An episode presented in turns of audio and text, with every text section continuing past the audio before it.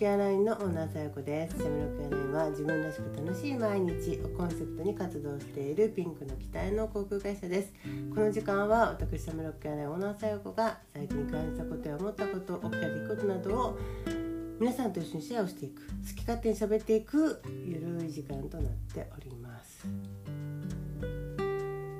最近ね相談された話でね既婚者の方が、えー、独身男性をまあ、好きになっちゃった気になっちゃったっていう話だったんですけどそういうのがあったんですよ。まあ、いわゆる既婚者がね誰かを好きになっちゃったっていうやつなんですけどうーんそれは困ったねと。ねだっていろいろとね面倒くさいことになっちゃったりするしねややこしくなるからねまあまあそれは分かっているから、まあ、これからそのままねこう進み進んでしまうとね、うん、なんですけど、まあ、今回の場合は相手から何か言われたわけじゃないんだけど、まあ、話聞いてると向こうもその気あんじゃないみたいには聞こえるんですけどね、まあ、そういうのもあるからえー、っとちょっとまあその気になっちゃうっていうのもあると思うんですあとさ大人としてさちょっと気をつけなきゃいけないなと思うのがその自分がねある程度キャリアを積んでくると自分っていうものが程よく実績もできて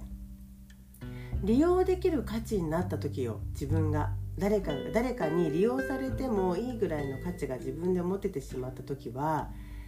いやどういうつもりで声をかけてくるのかなみたいな時もあるんじゃないですかもしかしたら。だから自分の方が上司とかさ自分が何かの人脈が多いからとか、えーと、いろいろな力を持っているからって言って、えー、若い子だったりとか女の子とかが近づいてくるみたいなこともあったりするかもしれないしね。もう今女の子って言ったけど女性に対して若い男性が来る場合もあるしね、まあ、要は利用されてるような時もあるんじゃないの？みたいな感じでこれちょっと、あのー、警戒し始めるっていうのもねちょっとねそこそこ大人になると思っちゃいますよね。いやいやいや普通に自分のこといいなんて思って近づいてくるわけないだろう。とかって思っちゃって年取ってるしとか。そうすると、まあ、その気にさせるようなことをやってくるやつらに対して「いやなんかあんじゃないの?」みたいな。あの別の狙いがあるんじゃないの？みたいな風に思っちゃうことも、まあ、あるかもしれないですけど。いやただその今日はね別にねその既婚者が恋愛するのがいいか悪いかって話をしたいわけじゃないんですよ。これはもうちょっと危なくて手出せないから。これはねちょっともうあの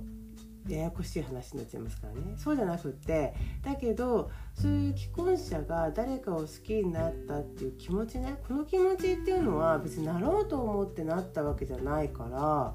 そうなってくるとこの湧き上がってくるこの気持ちっていうのはこうどう処理をしたらいいんでしょうね。ねなんかこれはちょっと難しいなと思ってダメだダメだって言って余計燃え上がっちゃったりとかしますしね。ねであとそれにやっぱり男性と女性っていうのはいつまでも、まあ、女性扱いされたいとか男性扱いされたいとか、えー、そういうことがね元気の元になったりもしますからなんかそういう気持ちとかシチュエーションを取ってしまうのももったいないなとは思うんですよね。やっぱいつまでも綺麗でいたいとかね、えーと、ファッションもねこうおしゃれにしたいとか髪型とかネイルとかそういうのってすごく本当に脳にいいしね心理学的にもすごくいいからなんかでもそれを取ってしまうのもなってこうね削除してしまうのももったいないなとか思っちゃうとうんちょっと答え出ないんですけど、ね、だけどやっぱそこには傷つける人がいたりとかね、えやっぱりあの家族っていうものがありますから、まあね、どうしたらいいんだろうっていうのは思いますよね。そう考えるとだから大人にな大人になっちゃうともうあんたはこっち方面では楽しみなさんなよみたいな感じになっちゃうわけでしょ。その恋愛関係ではいやもう落ち着きなさいよみたくなっちゃうんだけど結構結婚しただと早々にそういうシチュエーションになるから結構早い年齢でそれは訪れるわけでいやそれは正しいんだけどねそうなんだけどなんかそういうこう思い人を愛する思いみたいなものもすごくいい気持ちなわけで、ね、愛おしく思う気持ちとかもいいわけでなんかこの気持ちをすごく押さえつけることによって余計またストレスがたまりおじさんはどんどんおっさん化していき、えー、女の人もおばさんになっていきとかなんかそういうのももったいないなと思うんですよ。だから夫婦間でねそういう、まあ、いつまでも男性と女性として愛し合ったり、えー、愛おしく思ったり大切にしたりっていう関係性を築ければいいのかもしれないですけどまあ現実はさいろいろあるじゃないですか現実的にはね、えー、子育てがやっぱりわーってこう大変だとそこにこう愛してるだなんだっていうのはどうしてもね忘れがちになってしまうからね。でも言葉にするだけでも違うんでしょうね。やっぱ海外のドラマとか映画見てると「まあしょっちゅう愛してる」とか言うじゃない？あの電話しててもねあの最後「愛してる」って切るでしょ？あれをまあどどういうふうに受けてるか受けてるか分かんないですよ。外国の人はね。あじゃあじゃあねバイバイっていう感覚でもう当たり前に言ってるからね。そんなに、あのー、すごいことを言ってるっていうことをお互い思ってないかもしれないけど日本でそんなことやったらねどうした？みたいになるだろうしね。やってる方もいるかもしれないけどいやいやいや愛愛してるってみたいなになっちゃうと思うんですよね。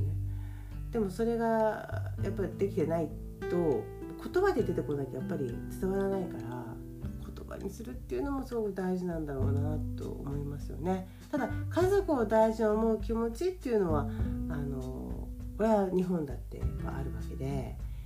でちゃんとねあの夫婦のこと優先とか夫婦のために、えー、っとちゃんとこう思っていろいろと大事にするようなことをしたりとかねそういうのはあると思うんですよ思うしね何かあった時は一番の理解者になるとかそういうことがあるんですけどなんかもうザ・チームみたいになっちゃうから女性と男性としてのその駆け引きだったりとか、ね、あと一緒に食事をしてとかね、えー、なんかデートしてとか相手に喜んでもらおうと思ってデートするっていうそういうこととかも遠ざかっていってしまうので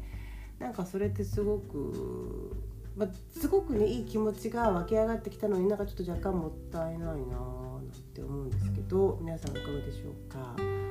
えー、っとだから結論は出ないんですけどなんかやっぱ大人ってちょっとかわいそうとか思っててでこういう時ってあのすごくあのなんとかこれって答えは出ないですけど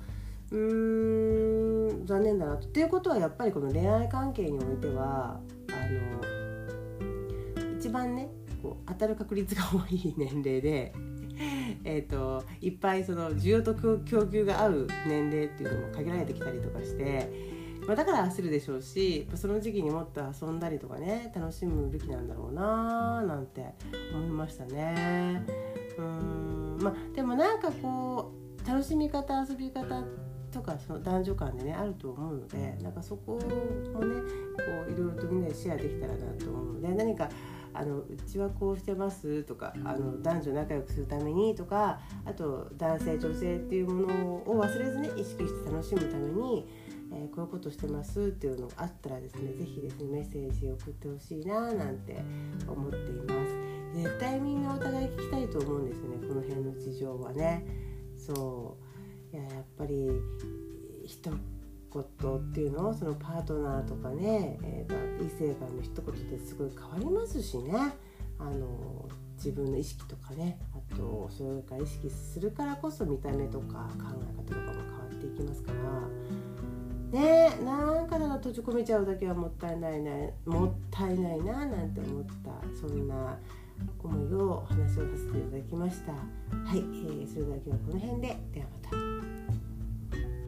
た。